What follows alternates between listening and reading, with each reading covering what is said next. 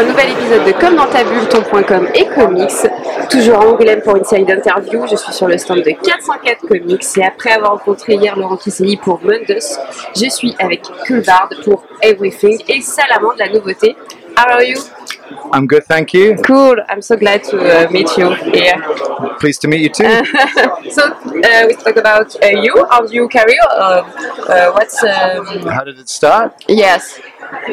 Um, well, I, have always wanted to draw comics since I was little, Okay. uh, since I was a boy, and I accidentally became an animation director.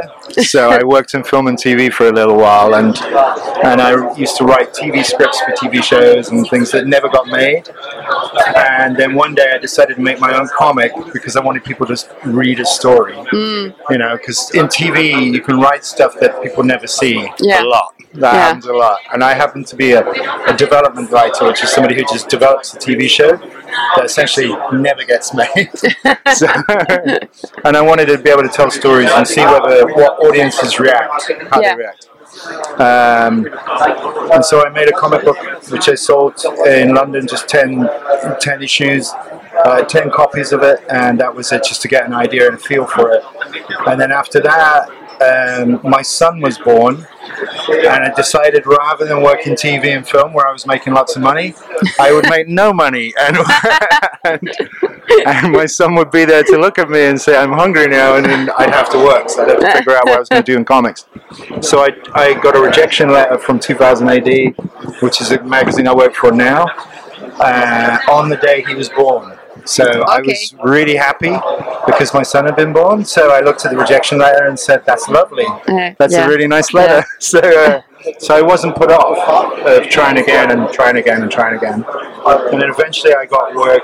Uh, I did um, stuff for Dark Horse at the beginning, and then I worked with Self Made Hero, and we did lots of books together. And um, and I did Lovecraft book ad- adaptations for Self Made Hero, and I did um, Sherlock Holmes books Yeah. and things like that. And uh, and then I met Dan Abnett, um, who works on loads of things like Warhammer and stuff like that. And he he wanted to work with me for Vertigo, and that's the first time when we started working. That was the first time Karen Berger noticed the work that I was doing because we did a series called New Deadwardians back in 2012. And then we carried on working together. We did Wild's End. We did lots of books together. We've done since then. And we do a series called Brink for 2000 AD. Um, and um, and that carried on from there. And then and then 2018, I got a message from Karen asking if I'd work with her. Okay. To which I said yes, and I didn't care what it was that she wanted me to do. And then she sent me the script for everything, and I read that, and I was very lucky that it happened to be quite good. so, so I didn't, you know. Um, so yeah, I, I started working with her on everything, and then. Uh, and then once we and we worked on everything for two books, two graphic novels worth in America, you know, two volumes in America, and um, and then when that wrapped up and finished, I said I really wanted to carry on working with her because I I've learned so much from my career from working with her about how to do my job properly. You know, she- she's just brilliant to work with, a very inspiring person to work with, and you know, it's just it's really good. And um, and she said, yeah, so send me a story you want to write. And so I did, and uh, and she said no to that one, and she kept saying no to like about I don't know, I say eight or nine pitches. It probably wasn't that many, but and then we went with an idea, and I and I started to work the idea up, and eventually she said no to that one as well, and I thought I'm never gonna crack this. So I contacted my sister, and who's my older sister, who's a writer and Okay. a playwright and a novelist, and and I said to her, um, "How do I make people cry? Okay, I need to be able to make people cry."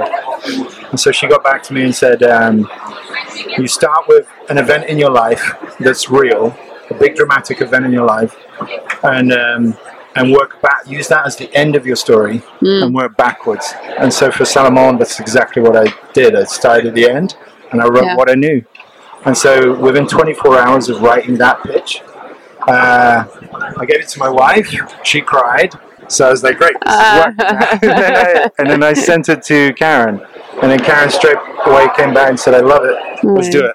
Yeah. So, uh, So you yeah, work with your family, sisters, your wife. yeah. I- cool. My sister, Yeah. my sister writes as well. Yeah. Yeah. Yeah. And um, so yeah, I got to, I did the, I did the story, and uh, and that's where we are now. Mm. That's it. So um, I read you are a big fan of Lovecraft and Conan uh, Doyle. What's fascinating you with uh, originally- your work? I was doing the Conan Doyle books, and I wanted to do Lost World, uh, the dinosaur stories, and um, and the publisher said no because everybody's doing that book. Hmm. and so I said okay, and I looked at my bookshelf, and I happened to have Mountains of Madness on the bookshelf, and I couldn't even remember the story at this point. and I all I remembered was the snow in it, and I thought that's going to be easy to draw. So I said to her, "What about Mountains of Madness?" And, and then she goes, "What's it about?" And I had to think what it was about. I couldn't really. I was like, "Oh, it's an expedition, and you know, there's loads of snow, and then some horrible stuff." Happens." And she said, "Great, uh, do it." And uh, and so I got that job, and that book won. Uh, it won an award, and it was their best-selling title and so I ended up having to do more Lovecraft. So uh, I make it sound like it was a job, but I did enjoy doing them because it was a good exploration of, um, for me as an artist, of what is frightening, what's scary. You know, it's uh, interesting. Horror is fascinating to me because it's it's unsettling and and it also says something about us personally, the things that we're frightened of. And so uh, I found it an interesting thing to, to do. And so um, that's how I ended up doing Lovecraft. And um, yeah, and I did four books of those, and then uh, and that was that was it really. So yeah, that's where that came from. and about uh, everything, what is um, the thing uh, the most important uh, in the story for you? For me, the way it talks about capitalism, Yeah. I quite like the way that because I grew up So in. you do um, like uh, capitalism? no. I had, uh, even though I'm selling books, I had, uh, when I was uh, 18, I think I was, I was working in a video store, okay. and then a big chain from America arrived called Blockbuster, and it just took over all the video stores. And I remember that in '88, and I can remember in the in the US edition. I don't think it's in the French edition, but in the US edition, in the biography, there's photographs of us, and I took I found a photograph of me when I was uh, this, the age I would have been when the story is set. So from 1979, so I'm a little boy in this picture.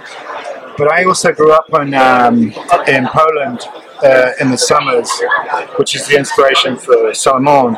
And I grew up there uh, when the Berlin, well, I grew up there in the 70s and the 80s. So I saw the Berlin Wall come down and I saw the introduction of McDonald's to the Eastern Bloc. And I saw the introduction of Burger King. Actually, the first Burger King that opened in Warsaw was really nice because they had none of the American ingredients. They had to use the local food. Yeah. it was really nice. But I had, uh, so I had, um, I could see the influence. Like it was almost as if the Berlin Wall was like a seawall holding back capitalism. and then when it came in, it was very obvious it was coming in. And um, so that view of it is how I have a view of it that's very consumer. and there was a speech in 1979, I think it was, it was Jimmy Carter. Who made a speech about the crisis, the fuel crisis, which is exactly where we are now, and it, it's still relevant. That's the, that to me is good horror. If it's still relevant now and we're living in it, then it's relevant. It's good horror. And uh, he was saying things about our obsession with things, about consumerism, about how we're consuming too much yeah. you know, and the effect that that has on the planet. So, as a story, that for me was really what was fundamentally yeah. important, you know. So, you know, Characters, we have not um, information about them. Um, why? Why we don't know about yeah, them? What because we we don't know information about your personality, uh, your backstory, uh, family. It's um, uh, it's Oh, so we come in and yeah, come into the story. yeah, It's so that we come in as if we, it, like as if you walked into a room and you don't yeah, know who yeah, anybody yeah, is. yeah. And then slowly by observing It's and watching their uh, actions, to- yeah. and then by by seeing how they interact, Mm-mm. you slowly build a picture of who they actually are. Yeah. rather than having them present themselves. Um, because as an observer in a book, when you're seeing things like that happen, you're seeing it more honestly. and Yeah. Because you're seeing their mistakes and their flaws, and you pick up pretty quickly of what they're doing. Yeah, so that's that's part of that. Okay. And what is the most uh, difficulty to uh, write uh, everything? Oh, I didn't write it. Uh, to um, Draw work. it. To draw it. What is the Um, most no, uh, it's difficulty to to uh, draw uh, everything? Um, oh, that's a good question. I think it was like um, I remember at the beginning when I drew the first issue, and Karen said your line is different to how you were doing something else. At the time, my line had become quite relaxed, and she needed it to tighten back up. And so that was the first lesson I learned. so I had to then go back in, and I I didn't redraw it. I, I corrected a lot of the lines in the work, mm. and then readdressed a couple of things, a couple of designs and stuff like that. So learning, and when you start any book, you're learning to draw it as you draw it, right? Mm. So you, and I would say in a graphic novel, around about page 80, a graphic novelist will then kind of know what they're doing. Yeah. So I think the learning curve on this one was quite steep at the beginning, okay. but I managed to get in very early and figure that out. So it's no longer learning how to do it in 80 pages. I can learn to do it in five or 10. See, that's what I mean. I, I learned so much from working with her Okay. about correcting my process. Yeah. And uh, Salamander is a story inspired by your life a Yes. little bit, and you are a scenarist and drawer. Yep. Um, it's it's uh, what's your story about uh, Salamander? a young boy who loses his father and loses himself to grief and and loses his uh, want to be able to create art himself. And is sent by his mother to spend the summer with his grandfather in a country where politically they're not allowed to express themselves artistically. And so he ends up in this place that is constrained completely by how it can express itself. And he he has a journey effectively when he gets there the family he meets the kinds of people that he meets kind of put him on this course to address his his grief and his problems Yeah. basically It was important to you to Yeah. to talk about uh, uh, Yeah. your life. uh, One, one of the things was when I was talking to my sister I said, "How do I make people cry?" Right, and so the the question was about how to be, as an artist, uh, emotionally honest when you say something and, be, and dig into the emotional honesty of something, um, because what you want to do is connect as much as you can with other people in exploring that emotional landscape. And so with Salamander, um, a lot of it's autobiographical, and and the end of the story is an incident that happened to me when I was a kid. The setup, not all of it. It's probably obvious which bits aren't, but like um, the setup was true. And the thing is, like when we remember stuff, um, uh, we remember uh, we the things we remember tend to be emotional episodes Yeah, in yeah, our yeah. lives. Okay, Yeah. and so when we tell someone the story of the thing that happened, often It's not we the don't same mean story, to. uh, yeah, we yeah. change it every Yeah. time. Usually because we meet new people, we're trying to express the emotion. That's really why we change it Mm. because we haven't expressed it enough, or it's difficult to grasp. Yeah, Same story, but uh, different emotions. So I then- try to look at it that way, so that because the truth of the story, technically, it's a true story because it's true emotionally. Yeah. Factually, it's not, It's not, because factual yeah. is cold and it doesn't have emotion to it. Yeah, yeah. And so I had, um, and I was really trying to explore that. And so my father, like, so for example, at the beginning of the story, the boy discovers that his father was uh, trapped in a submarine at the bottom of the ocean. He's not dead, you just can't reach him. And the reason for that was because when I was about seven, my mother and father separated, and I wasn't allowed to see my dad again. And so, for as a boy, it's grief. You've lost a parent, but nobody thinks of it as that because you're they're just divorced. You know, he's not dead, but you know, but the child, as good as, has lost their father. So Yeah. it is grief. Yeah. And um, years later, I went to his funeral. I didn't get to meet him ever. I got married, and at the wedding, after the wedding, when my wife was signing with my surname, I suddenly just wanted to go see him and say everything's brilliant. You know, I, I'm fine and I'm happy and everything worked out okay. You know, and uh, but he died just before I got to meet him. I went to his funeral, and first of all, I looked just like him. So everybody at the funeral thought he'd Oh, shown okay. up for his own funeral. But, So creepy. but at the same time, um, when I was at the wake afterwards, which is when they all celebrate the life of the person after the, the that's what they call it a wake, and um, when I was there, they all had stories about him, and because I was very young when he left, I had no memories of him at all. And for years, like 50 years, I always felt like, you know, well, for however many years it's, I'm I, I am 50 now, however many years it's been, 40, 40 something years. He, I always thought I had no memories of him at all until I did this book. And then there was the, there's a scene that I was drawing with him, and it was the last time I'd be drawing him. And I remember for about three or four days, I was still struggling to draw this page. I couldn't figure out why. And, and then all of a sudden, it occurred to me why. And it was because I didn't want to stop drawing him because as for as long as he, I was drawing him, he was with me, you know, in this in this yeah. page. And I suddenly occurred to me, it's a new uh, relationship. With, yeah. With, uh, And I suddenly occurred him. to me that I did have memories of him because they were emotional memories. I Yeah. I loved my dad. That's a memory. And the fact that I felt it, but I can't remember things of to him. fix it. It, Yeah. it, yeah, and then after the book, I was like, artistically, I managed to get something from my work back, you know, for myself. And it was just, yeah, it was it's bizarre. You know, I reached 50 and finally I've done a piece of work that is like, oh my God, just- this really hit me.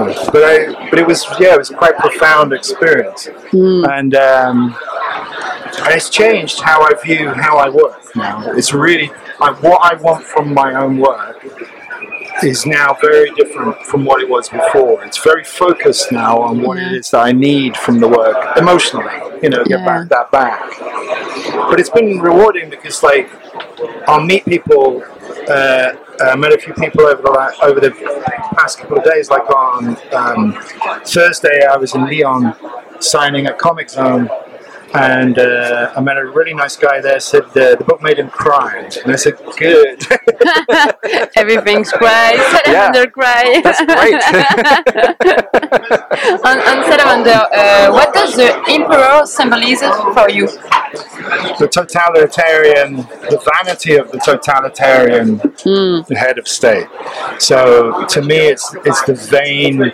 Yeah, I mean the comparison now would be Donald Trump or someone. It's the it's the narcissist that is the, the at the top, and the narcissism to put them there as well. That's that. uh, yeah, that's that's the symbolism. Yeah, yeah, yeah. So, uh, do you prefer write and draw or both? Because I on prefer Salamander writing is because it's it's easier.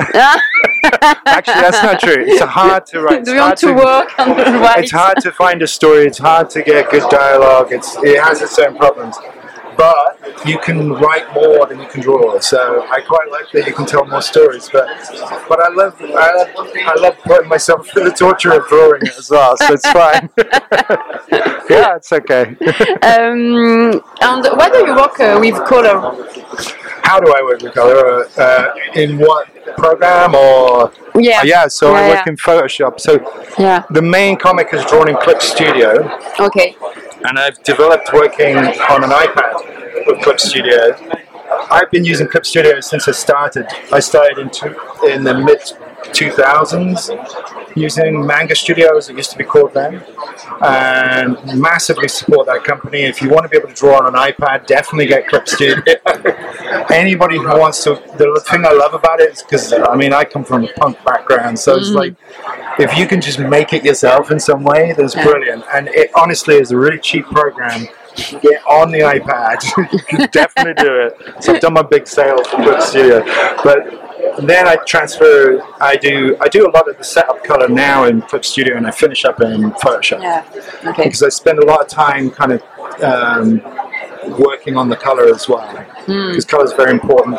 Color is an emotional language itself. Yeah. So it's you know it's a very important Like aspect music of it. uh, yeah, on the very movie. much. Yeah. Yeah, yeah, absolutely. Yeah. Um, we talk about communication. Uh, Are you on the social networks, and do you uh, like this to post? Uh, Um, I try to be on the social networks. to you to? I have like, uh, I'm on Facebook with a closed, I'm not public Okay. Facebook, Okay, okay. but, and I do post on there, but I try to have the confidence to post. I have a Twitter account, Okay. and that's whatever Twitter means right now, for as long as we have it. I do not have a Mastodon account. I do not. Oh, okay. because it was hard enough getting used to Instagram. right, so I'm not, I'm not, I'm not big on. I'm, I'm good at posting other people's work, but not my own. no, I like I the wonderful thing for me about Twitter is exploring other people's artwork and seeing other people post their stuff. And so I, I tend to retweet a lot rather Yeah. than post. But uh, but I am there. I mean that's how I got in touch with Karen Berger. She, she contacted me through Twitter. So on Twitch, maybe um, because Twitch we are more. Uh, I have a Twitch account. To, yeah. um, account for each, but, yeah, but I don't use them. I'm rubbish. I don't have. Uh, I don't even have a website. I don't know how I get work. I don't actually know. How do you see uh, communication of comics in general? What in terms of uh, on the online communities? Yeah, yeah. I like the fact that, like on Twitter, for example, I can only really say Twitter because I use Twitter a lot. I probably use that more than. This is probably more true on Instagram as well. I like it when people use it to promote their own stuff, or they've got, or they try to do their own comics uh, by not using like because in my day it used to be get a photocopier, print it, and then hope to God somebody reads it somewhere. Whereas Yeah. you've got a bigger audience when you're working online with stuff like that. And I quite like seeing people using it in a similar way to photocopying, but they're actually just scanning pages in and, and putting stuff up. I quite like those kind of when I see them because it's a very punk rock kind of way of doing it. You know, Yeah, it's, so- you know, it's it's it's an easy, cost-effective way of doing it. You know, that's the other thing. If you if you're using, uh, there's a great thing of like. Uh, for me, when I was starting out and I was using fonts, for example, I was using Blambot fonts at the beginning. There's another promo plug. But Nate, uh, oh god, I've got, I'm, I'm blanking on the second name. Anyway, Blambot fonts. Um, uh, they produce, they got an interesting array of fonts that uh, people can uh, get that are free Ouais. because they're Yeah. for people creating their own comics and stuff like that. So that's a really good outlet uh, if you're looking for somewhere that produces professional quality uh, fonts, but you can use totally free, you know, online for your um, your projects. They have a free section on there, which is really really a good library of stuff, and. Um, so yeah, I think it's really cool seeing that whole community. There's also things like I follow Clip Studio, Yeah. on there. I know that's me plugging Clip Studio, but, but because of that, there's like a whole community of artists that actually use Okay. they their stuff. So you kind of you know under that house, you kind of see a lot of stuff being produced, and so it's pretty interesting. That way. Okay. Okay. And uh, why people do you have read Salamander for you? Why uh, should uh, Why read- should they read it? Yeah. To cry, no. No. Again. um, well, it's a, st- it's uh, it's a story about grief. It's a story about imagination, but it, above all, it's a story about hope and and about um, using those things. It's about using imagination, using art to express yourself and say things. That, to talk about the world that you believe in, you know, what hmm. you see of the world is interesting. It's important. Yeah. Everybody, everybody has a story. Everybody's story is completely unique because they're they all come with their own baggage, their own history, their own way of seeing the world, and it's fascinating to me. Every single person, and you, and you get so many people who think, I can't tell a story, I can't draw, stories of gossip. They're basically someone just telling. Oh, I heard this thing the other day. Hmm. You are literally telling a story. Yeah. You know, or I can't draw. People often say, if you can sign your name, you can draw. Okay. Oh. You can draw. Everybody can draw. you no, can no, do it. no, not yes, me. you Not can. me. You've just No, been no. told. You've just been told by our institutions that you can't. It's It's difficult to me to, to draw a house, so Yeah. no, People it's, draw. not, it's people can impossible. draw. thank you, thank you very much for this Merci moment. beaucoup. It's very cool. Et merci à vous pour vos écoutes. Au revoir. Bye. Au revoir. Bye bye.